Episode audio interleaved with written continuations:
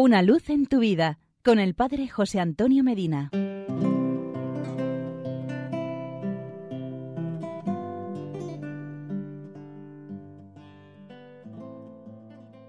Queridos amigos y hermanos, Dios se nos presenta como amigo de los hombres. Nos dice Jesucristo, vosotros sois mis amigos si hacéis lo que os mando. Ya no os llamo siervos, porque el siervo no sabe lo que hace su Señor, pero os digo amigos, porque todo lo que oí de mi Padre os lo he dado a conocer. En este trato de amistad con Dios se produce algo que no se da en la amistad entre humanos, la verdadera intimidad. Aunque sí, entre amigos se habla sinceramente y se piensa en voz alta. Esta intimidad con Dios tiene su principio y fundamento en la oración.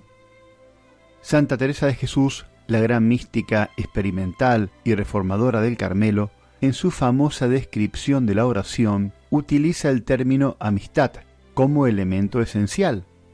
Es, a mi parecer, un tratar de amistad, estando muchas veces tratando a solas con quien sabemos nos ama. Este encontrarse con el Dios amigo en la oración diaria, humilde y confiada, le da a Jesucristo la oportunidad de demostrar su amor infinito a cada alma que llama a ser de sus íntimos a través del camino de la oración. Mas es gran cosa, dice la santa, saber por experiencia con la amistad y regalo que trata a los que van por este camino.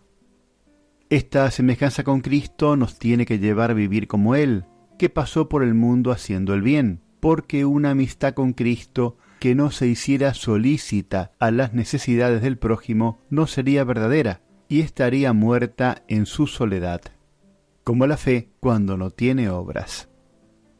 Para Teresa de Jesús, como para toda la Iglesia, el amor al prójimo junto con el amor a Dios constituye el centro del cristianismo, los dos pilares donde edificar nuestra vida moral. Ella sostiene con el evangelista San Juan que la prueba de que amamos a Dios se basa en nuestro amor al hermano. La más cierta señal que amamos a Dios es amando bien al prójimo. Cuando uno gusta de la amistad con Dios, en una vida de oración hecha obras concretas, un solo temor nos debe acompañar, la posibilidad de perderla, y por eso tenemos que pedirle insistentemente al Señor que esta comunicación de vida y de amor no se rompa jamás. Que, aunque yo me quiera apartar de esta amistad y unión, esté siempre, Señor de mi vida, sujeta mi voluntad a no salir de la vuestra.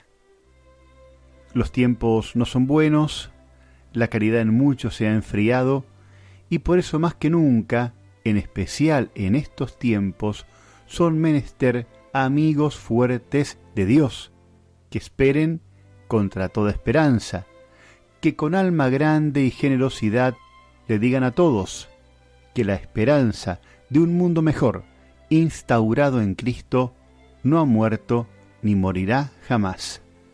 Y porque es muy bueno estar juntos, hasta mañana y que Dios nos bendiga.